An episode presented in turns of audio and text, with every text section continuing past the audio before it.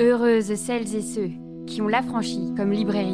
En libérant la colère, nous pouvons laisser la colère nous libérer, nous sortir de la solitude glacée, nous rendre notre dignité, nous relier politiquement et émotionnellement, nous accompagner. Pour ce nouvel épisode de l'Affranchi Podcast, nous recevons Lucille Bélan et Pauline Armange à l'occasion de la parution du livre collectif Fruit de la colère aux éditions Les Insolentes. C'est parti. Bonsoir Pauline. Bonsoir. Bonsoir Lucille. Bonsoir. Pauline, tu es euh, la coordinatrice de ce projet. Euh, c'est bien indiqué, sous la direction de Pauline Armange. Comment euh, Fruit de la colère est né et comment tu as été amenée peut-être à sélectionner les autrices avec qui tu as travaillé ou est-ce que c'était une réflexion avec la maison d'édition? Enfin, en tout cas, dis-nous tout. En fait, si je me souviens bien, à l'origine, les éditions insolentes étaient intéressées pour que, comme j'en avais un peu parlé dans Moi les hommes, je les déteste, j'écrive un texte sur la colère. Et euh, moi, euh, particulièrement, j'avais pas grand chose à dire. En fait, je trouvais pas que c'était très intéressant que moi, Pauline Armange, écrive un livre sur la colère. Euh, parce que quand. parce que déjà, moi, j'avais pas particulièrement envie d'écrire un nouvel essai aussi vite après celui sur lequel je travaillais. Et en fait, euh, je pensais que. Enfin, je trouvais que c'était vraiment une thématique qui méritait d'être euh, traitée de manière chorale, parce que justement, les colères sont différentes et elles sont euh, saisies différemment par les gens, etc. C'était un truc que je sentais un peu. Et c'est en fait notre agente, Julie Finidori, qui a eu l'idée de réunir des profils différents, des personnes avec des vécus différents et des et, des plumes différentes pour en faire un texte, euh, un, ouvrage du coup euh, collectif. Euh, je ne vais pas du tout sélectionner quiconque. c'est plutôt des, des rencontres qui se sont bien faites et qui ont, qui ont permis d'avoir un, un, ouvrage hyper cohérent et, et, qui aborde plein de thématiques tout en étant relativement court. Et, et moi, mon travail, ça a été d'essayer de, d'extraire un peu un fil rouge qui s'était dessiné hyper naturellement et, euh, et de d'introduire les textes pour, euh, pour après leur donner euh, toute leur place. Donc ici, Lucille, tu es avec nous puisque tu as contribué en écrivant un texte sur, alors ce que je dirais spontanément sur la charge mentale, mais qui est encore plus vaste que ça. Ensuite, vous êtes accompagné de Douce Dibondo, de Daria Marx, de Fatima Wassak et des poèmes de Kiemis. Ce qui donne euh, évidemment un rythme, comme tu le disais, d'écriture très différente. J'ai apprécié le fait que Kiemis euh, entoure, encadre euh, les écrits qui sont parfois plus difficiles. Toi ici, Lucille, donc tu nous racontes une histoire, l'histoire d'une femme et de son quotidien. Et c'est vrai qu'il y a quelque chose d'assez oppressant, euh, alors que ce n'est qu'une histoire de quotidien. Et c'est peut-être ce deux-là, en fait, où il y a d'autant plus un problème, c'est qu'en fait, on arrive à se mettre en colère rien qu'en découvrant l'histoire de cette femme. Euh, quelle a été ton inspiration première? C'était tout de suite de se dire, ça va être ce type-là d'écriture. On va pas être, euh, enfin, on va, on va parler d'une femme directement, en fait, personnifier la colère d'une certaine manière c'est quand j'en ai parlé avec Julie euh, pour, la, première fois, avant d'en parler avec euh, les éditrices, avant d'en parler avec les, autres autrices, euh, il a été question tout de suite que la forme soit libre pour tout le monde. Et donc, on a parlé des poèmes de Kiemis, mais du coup, il y a, y a de l'essai, de l'essai pur, il y a, y a du texte plus personnel avec le texte de Daya Marx. Et, et moi, en fait, bah, j'ai traditionnellement un rôle un peu plus de journaliste. J'écris plutôt des essais. Et, euh, et là, je sais pas pourquoi, mais même la première réunion, en fait, j'ai dit vraiment, euh, faites-moi confiance, mais même moi, je suis même pas sûre de faire confiance. J'ai envie d'écrire une fiction. Et, euh, c'est officiellement ma première fiction. donc c'était un grand pas. je pense que qu'il y a eu deux mouvements de ma part, c'est-à-dire que je pensais que le thème était tellement énorme et tellement fort et, et me et m'a nourri à une sorte de nourrir un peu un feu qui m'a donné envie de, sauter un pas que je ne j'avais peur de sauter depuis longtemps. Et aussi les noms, les autres personnes qui avaient autour de moi, cette espèce de collectif hyper fort de personnes que j'admire énormément et dont je savais qu'il allait avoir des textes qui allaient beaucoup m'émouvoir je voulais être à la hauteur de ça et donc du coup j'ai débarqué avec euh, donc cette fiction qui est vraiment oui euh, verrez peut-être euh, sous la forme d'une journée chronométrée enfin avec des horaires et du réveil le matin quand on va préparer le petit déjeuner pour toute la famille à à, l'endormissement assez tard et, et, oui, ça parle de charge mentale, mais pareil, c'est pas du tout le drive que j'avais quand j'ai commencé à écrire. C'est-à-dire que euh, mon but, c'était euh, de raconter la journée la plus type possible de, euh, du maximum de femmes que j'avais autour de moi. Et du coup, je raconte l'histoire d'une femme qui bosse dans une entreprise, elle fait du télétravail, euh, donc elle a un compagnon, c'est un homme, euh, il est un peu con, euh, enfin il fait sa part, mais bon, voilà, il est un peu, voilà. on est entre deux, quoi. Et elle a deux enfants, un garçon et une fille, on est sur, ils ont une petite maison, enfin, et je voulais raconter cette espèce de, cliché comme ça, un peu de la ménagère de moins de 50 ans, mais d'aujourd'hui. Euh, qui du coup est une femme qui a euh, des doubles, triples journées, euh, qui a énormément de pression et qui se, en fait, qui se prend la colère de tout le monde et qui n'a jamais l'opportunité d'exprimer sa colère à elle. Donc ça parle de charge mentale évidemment, mais ça parle aussi de, en fait, de la colère des autres. Et elle se prend la colère de son patron, elle se prend la colère de son mari, elle se prend la colère des enfants qui n'ont pas envie de manger de quiche, elle se prend euh, la colère de globalement euh, sa famille, celle qui a été transmise euh, par les mères, les grands-mères. Et donc le but c'était de raconter ça. C'était de, passer d'abord par cette espèce de violence et de, de, ce qu'on se prend, de, colère des autres. Et, et de l'impossibilité d'exprimer la sienne, déjà de la vivre et de l'exprimer. Et, donc mon texte s'appelle L'heure de la colère, puisque du coup je sais pas si bon, je vais pas vous spoiler de ouf, mais euh, il y, a, une heure de la colère où, euh, où c'est la seule heure où on puisse l'exprimer ou la ressentir, et c'est celle où personne ne peut l'entendre. Dans tous les textes, c'est qu'il y a ce, cette colère intériorisée. vraiment, toutes euh, les autrices vont en parler de ce moment où en fait on, on boue à l'intérieur et qu'est-ce qu'on en fait. Et donc c'est vrai que là pour le coup le titre est assez bien choisi puisque c'est ce passage-là. C'est en fait on la garde, on la garde, on la garde et après on en fait quoi? Toi, euh, Pauline, qui a euh, eu un regard de cette, enfin, ou en tout cas une lecture de tous les textes euh, au fur et à mesure, est-ce que tu savais d'avance de quelle forme allaient prendre en fait les textes des autrices, ou ça a été vraiment la découverte sur la façon de les traiter? Je crois que je t'avais dit que tu voulais faire la fiction, moi j'étais trop contente. parce que comme on était plutôt parti sur un ouvrage collectif avec des personnes qui ont l'habitude d'écrire une forme plutôt de non-fiction, euh, je m'attendais à lire que ça. Au final, du coup, j'ai eu mon petit cadeau moi. euh, mais euh, en fait, ce qui s'est ce qui s'est dégagé quand je lisais les quand les textes arrivaient, pas du tout en même temps, pas du tout forcément non plus à des mêmes stades de produit fini entre guillemets, c'était que on était on, on, est sur des profils d'autrices très différents euh, c'est euh, pour ça que ce livre existe. Et en même temps, il y a cet élément qui est commun, euh, qui est de pas savoir, enfin de voilà, d'avoir cette émotion hyper vive et hyper compliquée à, exprimer en public pour différentes raisons d'ailleurs. C'est pas toujours pour pour la, même raison, ça va pas être pareil pour le personnage de Lucille que pour les mères racisées dans le texte de Fatima, par exemple. Euh, et en fait, euh, c'est un besoin urgent de, de transformer ça euh, pour pas pour pas se retrouver grignoté de l'intérieur. Et, et, je trouve aussi que c'est ce que montre bien aussi le texte de Daria, mm. c'est qu'il y a un moment donné, il y a un besoin même physique en fait de venir transformer ça. Et c'était impressionnant. Je pense que c'est pas que du hasard, mais c'est vraiment un fil qui s'est vraiment dessiné hyper naturellement à la lecture des textes. C'était clair comme de l'eau de roche. Oui, il y, a, eu une sorte de, synergie naturelle euh, entre. je pense aussi parce qu'on a une admiration partagée, parce qu'on a un respect pour euh, les parcours, parce que euh, parce que on a une confiance.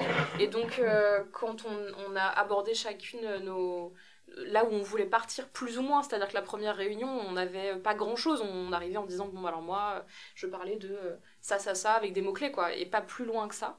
Et, euh, et cette réunion-là, quand elle a mené après à des textes qui, qui ont été plus ou moins les textes bah, finaux, enfin je veux dire, il y a eu des réécritures évidemment, mais, mais c'est, il n'y a pas eu des réécritures majeures. en plus, il a, même été clair de, de l'ordre dans lequel on allait les mettre dans le livre. Mhm. C'est-à-dire que la réunion où on a lu tous les textes euh, et on a pu chacune euh, bah, lire chacune notre texte un petit peu euh, aux autres et, confronter nos idées, vraiment on s'est posé trois secondes et on a dit mais en fait c'est super logique l'ordre. Il n'y a même pas besoin de tirer au dé ou de décider par ordre alphabétique de machin de trucs. Mhm. C'était un ordre évident quoi. Mhm. Et, et, ça, je pense que c'est une vraie chance. On n'a pas eu de problématique d'ego, on n'a pas eu de problématique de oui, de, de questionnement euh, hyper chiant. On s'est concentré sur le texte et le sens et la politique et ce qu'on voulait dire. Et, euh, et, je pense que ça, c'est vraiment très, très, très cool. Hmm. Mais le, ce qui est d'autant plus intéressant, c'est que donc on est sur une œuvre collective et que c'est un petit peu en dehors euh, de ce fait de cette colère intériorisée il y a aussi ça, le principe du collectif et du de transformer en, fait la colère en, en œuvre politique. C'est vraiment euh, l'expérience en fait comme on peut euh, l'encourager euh, le mieux, parce que tout ce qui est de l'ordre de la manifestation, du dire, de de, de, se soutenir à parler, etc. C'est vraiment pour faire collectif et donc après pour faire politique. Alors c'est vrai que pour le coup, euh, c'est euh, Fatima euh, et Douce qui vont vraiment avoir les mots politiques et collectifs et enfin il y a quelque chose vraiment du, du programme en fait. Je trouve qu'elle déroule, mais mais si on regarde bien dans les autres textes, il y a aussi ça, enfin est avec sa poésie va être aussi embarquante euh, de dire bon bah maintenant qu'on a ressenti ça, en fait la meilleure façon c'est d'avancer ensemble, de faire les pas ensemble, etc. Où en est votre colère à vous aujourd'hui? Parce que quand on écrit un livre comme ça, on se replonge dans un endroit de colère que peut-être on avait un petit peu dépassé. Enfin, c'est-à-dire que, enfin, en tout cas, on espère, parce que dans ton intro, euh, Pauline, tu parles de ce moment où on a toute l'impression, quand on est engagé, euh, militante ou, ou, en tout cas dans la lutte, euh, on se souvient en fait du moment où on s'est dit qu'on était en colère. On se dit, ah oui, c'est vrai, en fait, je suis en colère, comme s'il fallait une reconnaissance de ce moment pour pouvoir avancer dans la lutte. Enfin, en tout cas, moi, je le vois très clairement. Je me souviens du jour où je fais, waouh, en fait, c'est ça. Ah oui, d'accord, c'est parti. Et de ce fait, je me suis dit, mais Enfin, heureusement, je suis plus cette personne-là parce que sinon, je pense que j'aurais cramé sur place de toute cette colère-là et toutes les lectures, les rencontres, ça a permis d'avancer. Mais de même, là, de ce fait, je me dis, vu vos carrières d'autrice, de penseuse euh, euh, des féminismes, ben, j'espère que vous n'êtes plus dans cette même colère aussi vive. Mais en même temps, d'écrire ce livre, ça a dû, enfin, quand même demander de s'y replonger. Donc, euh, vous en êtes tout de votre colère, si on peut se permettre cette question, évidemment. Mais vas-y, parce ah que quand on écrit de la fiction, c'est en plus un truc hyper particulier, je trouve. Oui. Alors ça m'a mis dans, un, dans une sorte de... Bah, c'est un, peu un cliché, mais c'est vrai. Euh, J'étais assez fragilisée par l'écriture de texte parce que euh, bah, donc j'ai pas l'habitude, donc j'ai pas le recul. Euh, enfin voilà, j'avais juste un nombre de signes parce qu'on a une place définie dans le livre. Et, euh, et je suis partie à l'aventure comme ça. Et, euh, et écrire toute cette espèce de violence m'a mis dans un état pendant plusieurs jours de grande violence euh, qui a été un peu difficile à vivre. Mais, mais, euh, mais en fait, moi, je fais partie des gens, quand Julie m'a parlé pour la première fois de cette histoire du thème de la colère, je lui ai dit, mais je suis la personne la moins en colère qui existe sur Terre. C'est-à-dire que j'arrondis les angles tout le temps. justement, je passe mes journées à essayer de calmer mes enfants, à calmer les gens. je suis la personne pas en colère dans la vie. Et en réalité, euh, c'est faux. Euh, je suis la personne qui. J'arrive à me mettre en colère et de façon euh, extrêmement violente pour les autres. ma colère s'exprime beaucoup plus facilement pour les autres. J'ai un engagement sans limite pour les inégalités, pour plein de raisons différentes, diverses et variées. Pour même des gens que je ne connais pas, ça peut me rendre dingue de colère. Mais moi-même, ma colère est euh, hyper silencée euh, pour plein de raisons, un peu en partie celle de Daria en parle dans son texte. Il y a aussi euh, toute une question d'éducation, Douce en parle aussi. Enfin, c'est pas les mêmes éducations, mais la question se pose de la non-transmission de la colère, qui est quand même une un sentiment primaire quoi que, que, tout le monde ressent et doit ressentir c'est important et, euh, et, travailler sur ce texte m'a fait réaliser que, euh, bah ouais, en fait, euh, quand est-ce que je criais? En plus, moi, je fais partie de la génération des espèces de mamans blogueuses hyper parentalité positive. Alors, du coup, jamais on s'énerve. il faut toujours trouver une autre solution, un truc et tout, une négociation. Et, et donc, oui, parce que j'ai connu la génération des parents qui font que gueuler sur leurs enfants. Donc, il y a un truc aussi, on se construit euh, en opposition à. Et donc on se dit, je veux pas être cette personne qui crie, je veux pas être cette personne qui est en colère. Et, euh, et ce texte, il m'a permis vraiment un peu de défricher tout ça. De, parce que bah, cette femme qui est donc en réalité en colère, même si elle n'a pas l'air en colère ou qu'elle fait les trucs, elle est en colère aussi contre sa mère. Elle est en colère contre euh, sa collègue qui a l'air parfaite ou qui gueule, mais du coup on prend au sérieux le fait qu'elle gueule alors que si elle, elle ouvre la bouche, on l'écoutera pas ou on la trouvera chiante. Et, cette espèce de non-sororité aussi de, sur cette question-là de la colère, euh, j'avais envie d'en parler, quoi. De sentir euh, bah, hyper. Il y avait une solitude dans mon texte. Mhm. euh, et, et c'est ressorti, euh, oui, par l'écriture, vraiment. Parce que je me serais posée assise sur une chaise en me disant, bah alors.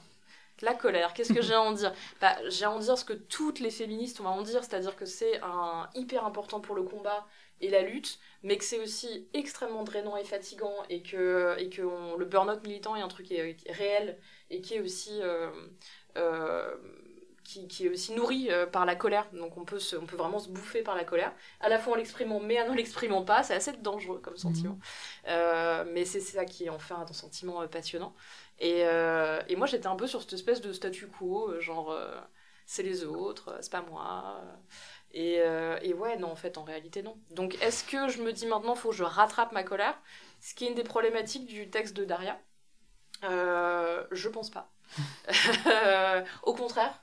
Euh, et je pense que les réponses qu'on a apportées, alors on n'apporte pas des réponses magiques hein, aux gens en colère, euh, ça se saurait, mais les réponses qu'on a essayé d'apporter et le fait qu'on soit retrouvés sur des sentiments communs m'ont touché énormément et, et apportent des, des trucs, c'est-à-dire la réflexion sur le collectif, euh, la réflexion sur des, même des changements de société enfin, majeurs euh, sur la façon dont on traite les femmes de manière générale, pas un truc que j'ai découvert, hein. mais, euh, mais en bossant sur la colère avec d'autres personnes qui avaient d'autres approches du féminisme, bah, c'est voilà, c'est nourrir aussi avec des réflexions intelligentes et construites et pas juste avec une colère qui brûle tout et, et qui, qui, nous brûle au passage. Quoi. Moi, j'avais cette posture particulière de superviser un peu, d'essayer de, voilà, de, de, voir comment les textes euh, se répondent, etc. Et en fait, ça, je me souviens qu'à la première réunion où on s'est rencontrés pour la première fois, euh, chacune euh, dit moi je voudrais parler de ça voilà des mots clés trucs. Et en fait quand vient mon tour je réalise que moi je n'ai rien à dire. Et que c'est aussi pour ça que c'est pas mon livre et que c'est notre livre. Euh, et que j'avais vraiment envie d'apprendre de chacun des textes pour euh, moi me resituer parce que je me souviens que quand j'ai sorti Moi les hommes je les déteste euh, les gens s'attendaient à ce que je sois beaucoup plus énervée que ce que je suis en réalité. C'est un peu, je suis un peu comme toi, je suis pas, quelqu'un de très énervé dans la, dans la vie. Et parce que j'avais déjà fait ce travail de moi transformer ma propre colère militante, j'étais déjà engagée dans un collectif, donc euh, j'avais l'impression que euh, moi j'avais fait mon taf. Et du coup je ne voyais que ce truc était assez facile, c'est simple, vous êtes en colère, allez dans une asso. Et je voyais pas qu'il pouvait y avoir plein de freins, qu'on pouvait se sentir hyper seul, qu'on pouvait être empêché politiquement, socialement, etc. D'exprimer, de vivre sa colère. Et moi, j'avais vraiment envie d'apprendre. Et j'ai appris tellement de trucs en bossant sur ces textes. Ça m'a mis dans une posture hyper humble. Et c'est pour ça que l'intituler sous la direction d'eux, ça me gêne. Parce qu'en fait, moi, j'ai rien dirigé. J'ai absorbé plein de trucs et j'ai essayé de faire en sorte que pour les gens qui lisent la préface, ce qui n'est pas euh, mon cas en général, euh, ben du coup il y a une espèce de chemin qui se dessine euh, peut-être plus clairement. Et je trouve que c'est hyper, enfin en tout cas ouais moi ça m'a remise sur l'idée que je suis pas seule au monde. Et des fois ça fait du bien aussi, mais pas seule au monde dans le sens à vivre, mais mais aussi que ma manière d'expérimenter les, les, choses n'est pas la seule et unique manière. Et ça m'a fait vachement de bien de me rendre compte que, euh, enfin, de me re-rendre compte, euh, voilà, qu'il y avait euh, plein de, de freins à la colère, qu'il y avait plein de manières de la réutiliser aussi, et que ma manière à moi me fonctionnait, mais que ça pouvait pas être la réponse forcément pour tout le monde, et qu'on avait besoin d'une multitude de réponses. Oui, et c'est vraiment sur quelque chose sur laquelle tu insistes, c'est de dire que c'est une proposition de réponse, mais qu'il y en a énormément d'autres. Et alors que je trouve que déjà, en fait, dans les textes présents, il y a une pluralité euh, qui a plutôt été rare, en fait, euh, combinée dans un même livre. C'est-à-dire que souvent, euh, les paroles plus intersectionnelles, on les laisse entre elles. Et là, j'ai vraiment apprécié parce que bon, bah, on a reçu Fatima Wassak il y a quelques années maintenant. et, et c'est vrai que c'était tout un univers qui s'ouvrait. Je pense que quand on rencontre Fatima Wassak, il y a quelque chose, mais comme avec Douce euh, Dibondo, il y a quelque chose de ah oui, waouh, enfin ou Marie da Silva, ou enfin voilà, ce sont des, des femmes qui portent en fait un autre type de colère. Et, et c'était chouette qu'elle puisse revenir sur le fameux stéréotype de euh, la euh, femme noire en colère, dont on a déjà parlé avec euh, les films, avec les séries, etc., notamment avec Pauline Legal, de se rendre compte qu'en fait, la colère, on pourrait tous et toutes la décrire de manière hyper stéréotypée, que ce soit sur nous, comme on disait, avec intériorisé, où on n'a pas l'air en colère, ou c'est beaucoup à l'intérieur, comme ton personnage, en fait. En fait, elle n'a pas l'air de l'extérieur, être en train de bouillir comme ça. Et puis d'autres femmes qui vont être complètement accaparées euh, de celles qui hurlent tout le temps. Euh, et de se dire qu'en fait tout ça, c'est des stratagèmes pour, pour nous silencier. En fait, c'est toujours la même chose. Si on nous fait penser tout le temps euh, qu'on n'est pas capable de dire sa colère, bah, c'est sûr qu'on va pas avoir les clés pour la dire. Mm. Euh, l'un des mm, passages aussi qui revient souvent, c'est le principe de gueuler sa colère, de hurler sa colère. Euh, Daria Marx et Kémis euh, en parlent notamment. Je me dis, vous avez fait une séance genre, où vous avez tout hurlé d'un coup, disant purée, à la fin de ce livre, on l'a fait et nos colères, en tout cas nos fruits de la colère à nous sont sur le papier, quoi. Ou c'est juste moi qui fabule un peu ce moment de sororité hurlante Ça aurait été trop bien. On mais oui. un truc un peu de Coven et tout, genre. mais, euh, mais Alors, non. Mais euh, surtout qu'en plus, euh, la réflexion là-dessus, c'est quand même que c'est aussi pas une fin en soi. Euh, sur la question de Daria, précisément, qui parle de la violence et de l'expression de la violence et d'une forme de réponse féministe par euh, par les, agressions aux hommes, en fait. elle raconte dans son texte que, qu'elle a eu une période où elle, euh, où elle se permettait de donner des coups de casque de scooter euh, dans les bagnoles des personnes qui se garaient mal, des mecs qui étaient cons avec elle. Je veux dire, il y avait tout un truc d'expression de la colère physique. Et, et ça, c'est un, une piste très intéressante. Enfin, moi, je trouve que c'est une piste de féminisme même très intéressante.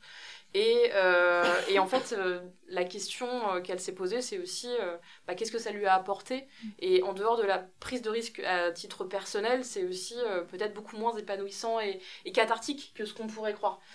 donc, donc non, on n'a pas crié. Je sais toujours pas crier personnellement. Mais, mais, mais ouais, ouais, donc je pense qu'il y a plein de on a, on a vécu des beaux moments euh, en lisant nos textes entre nous. On a, enfin, c'est difficile avec le Covid, puis même de manière générale, de se prendre dans les bras et de dire euh, ça m'a fait du bien. Mais moi, je sais que je suis, vraiment très émue à la lecture de ces textes que j'ai lu plusieurs fois depuis qu'on a travaillé dessus. Et, euh, et c'est, enfin, c'est un trait collectif dont on, je pense, on, moi, je suis très très fière. En fait, ce qui est d'autant plus important, c'est que il faut absolument se poser la question de ce qu'on fait de nos colères euh, et, c'est assez euh, chouette de voir que c'est des thématiques en fait qui intéressent, enfin qui en tout cas sont sur la langue de beaucoup d'autrices en fait. On a reçu Taous Merakchi, il y a Lorraine Bastide qui est venue il y a pas longtemps, et de se dire mais en fait ça c'est c'est un endroit qui peut nous perdre comme nous élever euh, dans nos luttes, mais en tout cas il faut pas rester dans un entre-deux gênant en mmh fait. Et le fait d'apporter des solutions comme ça, c'est euh, c'est en tout cas des pistes de solutions parce qu'il faudrait pas non plus euh, se dire on doit faire comme ci on doit faire comme ça évidemment et tu tu fais bien attention à ça Pauline dans ta préface de prévenir. Mais euh, de, de, donner des des pistes en fait des choses de se dire mais vous n'êtes pas seul avec votre colère. En fait on est une armée en colère en fait. Bon même si le langage armé tout ça on n'aime pas en même temps il y a ce principe aussi de faire collectif par ça en fait, cette thématique-là, elle est marrante parce que d'une certaine manière, on a tout envie euh, d'hurler dans les... Et en même temps, on voudrait que ça se passe autrement, en fait, aussi. On voudrait que les choses soient entendues sans qu'on ait à hurler, mmh. tout simplement. Et euh, comme vous avez commencé à faire des rencontres, à, avoir des retours de lecture, de lectrices, euh, lecteurs, est-ce que il y, a eu des partages d'autres solutions au fur et à mesure en ligne ou? Moi, on m'a posé surtout des questions de, bah, c'est un, peu sur qu'est-ce qu'on peut faire concrètement, physiquement. C'est-à-dire que j'ai eu beaucoup un moment au fur et à mesure de la discussion, tout le monde est un peu, on est un peu policé, poli et tout, on apprend à se connaître. Et puis vers la fin, on commence à me dire mais est-ce qu'il faudrait pas prendre les armes? Est-ce que c'est pas une solution de faire des expéditions punitives? Et, et j'ai vraiment eu cette question dans une rencontre. Il faut quand même toujours se protéger d'abord et que quoi qu'on fasse, en tout cas, il y a des il y a des voilà on peut faire ce qu'on veut dans la limite de, mm. dans la limite de la légalité euh, il y a un livre que j'aime beaucoup les orageuses euh, sur cette que, mm. qui est un livre magnifique euh, un roman sur sur la question de l'expédition punitive et qui donne une une piste également mm. sur l'utilisation de la colère mais mais ouais c'est surtout ça en fait j'ai senti moi le truc de qu'est-ce qu'on peut faire en vrai parce qu'on sait qu'on ressent la même chose Maintenant, on arrive à l'exprimer un peu plus. Euh, euh, et, qu'est-ce qu'on peut faire? Et en fait, on sait que la solution, c'est pas, bah, donc je disais, de gueuler sur ses enfants, c'est pas non plus euh, d'énerver encore plus son conjoint qui est peut-être dangereux, si c'est un homme. de voilà, c'est pas des solutions ça. Mm. Donc qu'est-ce qu'on fait?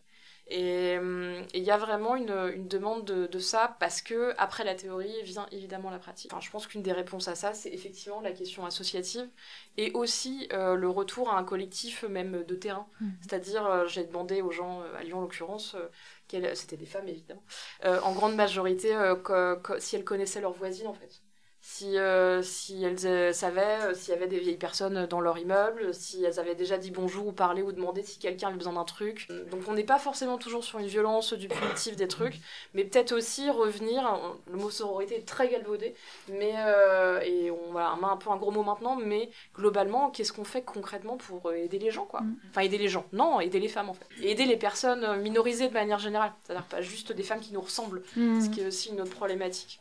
Donc, euh, c'est, moi, je pense que c'est s'intéresser aux autres. Hmm. Une des réponses aussi.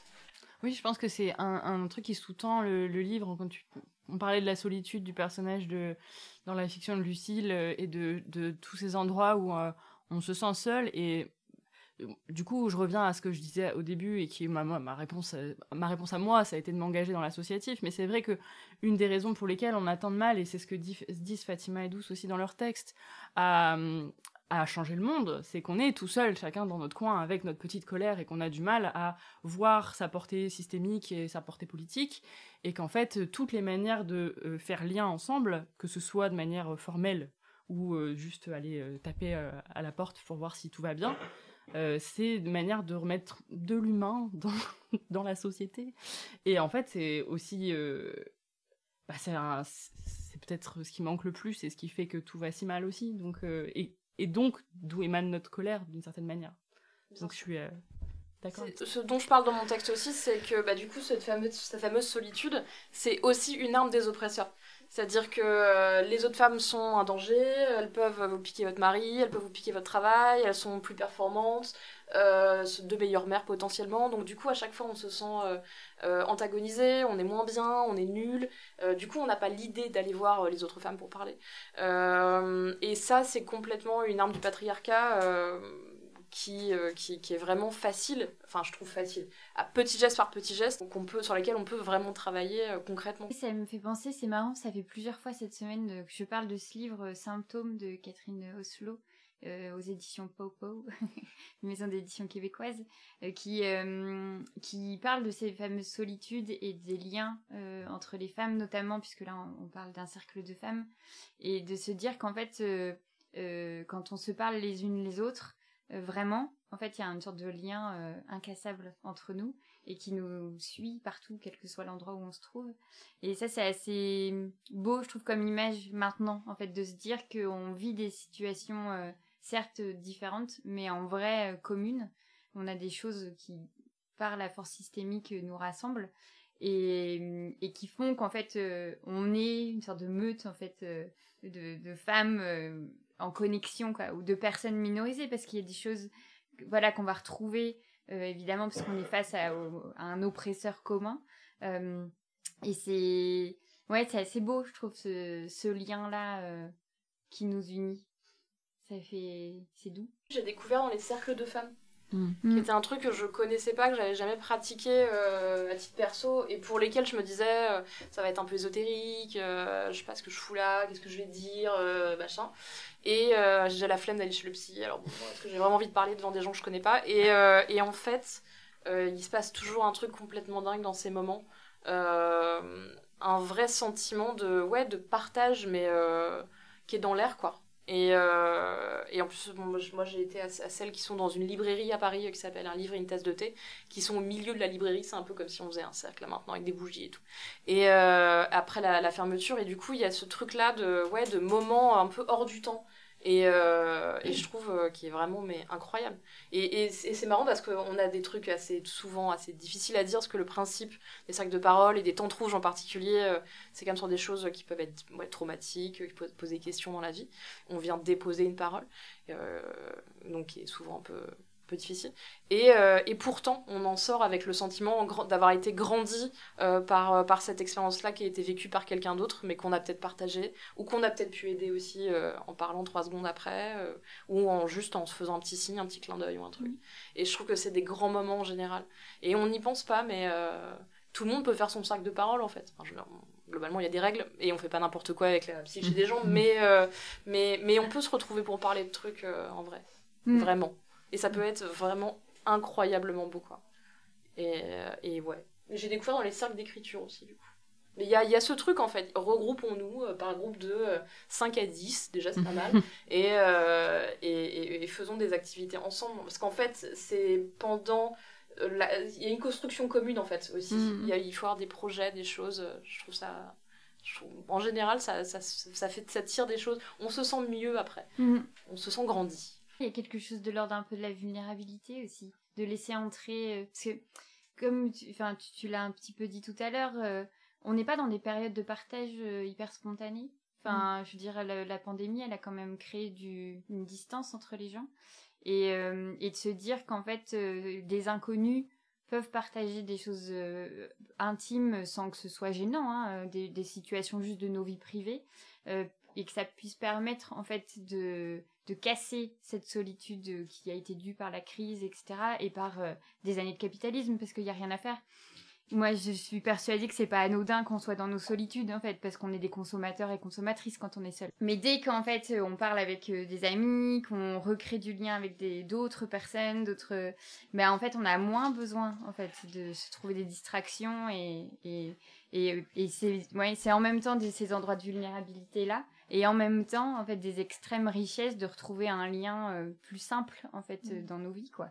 C'est et tout ça grâce à la colère. Incroyable. Quand t'écris un livre t'es une personne toute seule euh, qui est pas particulièrement euh, unique ou extraordinaire. Et des tas de gens vont le lire si tout va bien. Et ensuite si tout va bien aussi ils vont venir te dire euh, que ça leur a parlé à un moment donné. Euh, pas, forcément sur les trucs où tu te dis ah ça c'est universel en plus. Et ça m'a toujours fait penser et ça s'est confirmé à chaque fois que j'ai animé des ateliers d'écriture par exemple que en fait euh, l'objet livre il est pratique parce qu'il est diffusé de manière massive mais qu'en fait ce qui est important c'est d'être de, par, de parler vraiment en faisant attention au choix des mots mais surtout en étant dans un partage sincère enfin j'utilise plein de mots qui sont hyper niais, mais qui sont, enfin voilà, euh, et qu'en fait, justement, quand on, décide d'avoir des échanges euh, sincères et honnêtes avec quelqu'un, il n'y a pas besoin d'être écrivain, il n'y a pas besoin d'être orateur pour pouvoir retrouver une forme de contact qui a du sens et qui permet de briser du coup cette solitude de l'individualisme consumériste. Et je suis mhm. hyper d'accord avec ce que tu dis, c'est pas du tout anodin qu'on soit tous tout seuls et misérables. et, et, en fait, il n'y a pas non plus besoin de grand chose pour, retrouver euh, un peu plus de d'étincelles. J'ajouterais qu'on s'est enfin, on nous a habitués à ce que nos moments de sociabilisation en groupe soient dans des endroits où on peut pas parler mm. et euh, où euh, tout le monde finisse plus ou moins alcoolisé. Il y a pas mal de féministes qui se posent la question effectivement de la consommation d'alcool chez les femmes de manière générale, mais globalement dans notre société et en France. Et du coup, je trouve que c'est intéressant de se poser la question, de se retrouver pour des moments hors de euh, trois pintes et autour d'un projet commun ou autour d'une envie de parler vraiment euh, sans musique trop forte, sans machin, sans dragueur euh, relou et sans se dire sans arrêt que quelqu'un a mis un truc dans mon verre. qui du coup bloque en fait tout le reste, bloque tous les sentiments, bloque tout ce qu'on peut dire, bloque.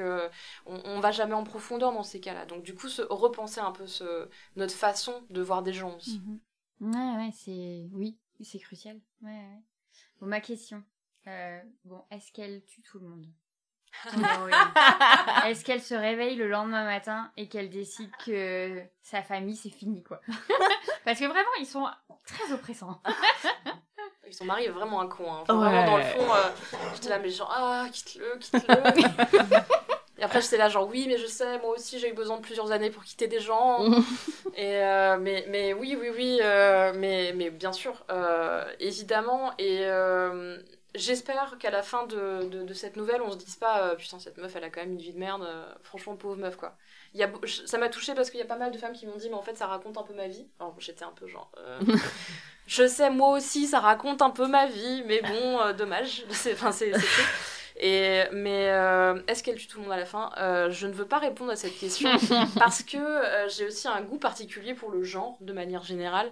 Et donc, je pourrais écrire une suite complètement dans le, dans le genre, si on veut. Mais puis voilà, il n'y a pas que les hommes qui ont le monopole de tuer leur famille et de les mettre sous, le, sous la terrasse. Mm. mais elle pourrait trouver le moyen de s'échapper et de ne jamais être retrouvée. Elle n'est pas plus con qu'une autre. Mm. Mais, mais, mais non, non, non, mais la question, la question du passage à l'acte, évidemment, qu'elle se pose. Mais elle se pose de plein de manières différentes. Je sais que moi j'ai eu un passage à l'acte différent, par exemple pour l'expression de ma colère ou de mon mal-être à un moment dans ma vie. Ça peut être. Euh, on n'a pas obligé de tuer ses enfants non plus. je ne sais pas. Si... Je crois que. Non, il a pas de fusil ce mec-là. Mm, mm, mm. Enfin, j'espère. il manquerait plus que ça en fait. C'est un chasseur. C'est ça. Vraiment, il a l'air un peu de droite. Enfin, si en plus il a un. un peu On, l'aime pas trop, on l'aime pas trop. J'ai écrit un personnage que je n'aime pas du tout qui doit être quand même assez intéressant euh, à écrire. Mais ça coule tout seul, c'est incroyable. On voit tout de suite euh, comment ce qui, ah, mais vraiment, peut le rendre détestable. Il a, il a un visage, il a, il a, une vie, il a des études. Enfin, je, vraiment, pour moi, c'est tellement de gens que je connais. mais même pas une personne. C'est-à-dire qu'on m'a posé la question, on m'a dit, allez, en vrai, c'est sûr, tu parles vraiment de ta vie, à mala, machin. Et je dis, mais en fait, euh, pas forcément totalement, parce que, bah, en fait, tout le monde en connaît des mecs nul comme ça en mm. fait. On a toutes. Euh, alors si c'est pas euh, vraiment notre mec, ce qui malheureusement peut arriver, euh, c'est forcément le mec d'une copine en fait. Et, mm, mm, et vraiment, là je pense que dans cette pièce, on peut faire une liste de 50 gars qui sont hein, vraiment, sans se fatiguer très longtemps. Et, je dis encore, je dis 50, je suis. Et, et du coup, ouais, donc ça sort tout seul bizarrement. Je l'ai pas appelé Jean-Michel, Ça aurait été. Je me suis canalisée. il a pas, il a pas, il a pas un âge à s'appeler Jean-Michel. Il aurait oh, pu. Oui. Saint-Jean-Michel au fond. Dans 20 ans, Saint-Jean-Michel. bon, on va lui souhaiter de changer, hein, de se prendre une bonne colère. Euh. Ça se voit que t'as reçu Lorraine Bastille il y a pas longtemps. T'es dans... Moi, je suis dans la phase. Dans la euh, bon, allez, d'accord, on va faire un dernier effort, on va les inclure. mais non, mais ça fait partie d'une certaine réponse à nos colères d'inclure. Oui. Même si... Euh, c'est assez drôle de voir comment les rencontres sont bien choisis et se répondent et s'entrecroisent, se dire qu'en fait on essaye toutes là euh, de, trouver des réponses en fait à tout ça, à tout ce qu'on vient de vivre, à ces six dernières années particulièrement, mais aux précédentes aussi. Peut-être qu'on a aussi besoin euh, de trouver ces endroits où on peut être euh, plus posé, plus calme, plus heureuse, plus joyeuse. Merci beaucoup pour ce moment de partage intense et en même temps très joyeux. Donc nous n'étions pas en colère. Hein nous avons partagé toutes ensemble et c'est très bien. Merci Pauline. Merci Lucille. Merci. Alors, heureuse? Vous venez d'écouter un nouvel épisode de l'Affranchi Podcast en compagnie de Pauline Armange et de Lucille Bélan à l'occasion de la parution de Fruits de la colère aux éditions Les Insolentes. L'Affranchi Podcast, c'est Soazic Courbet à la réalisation, Pierre-Antoine Naline à la création sonore et Chien Fou pour l'univers graphique.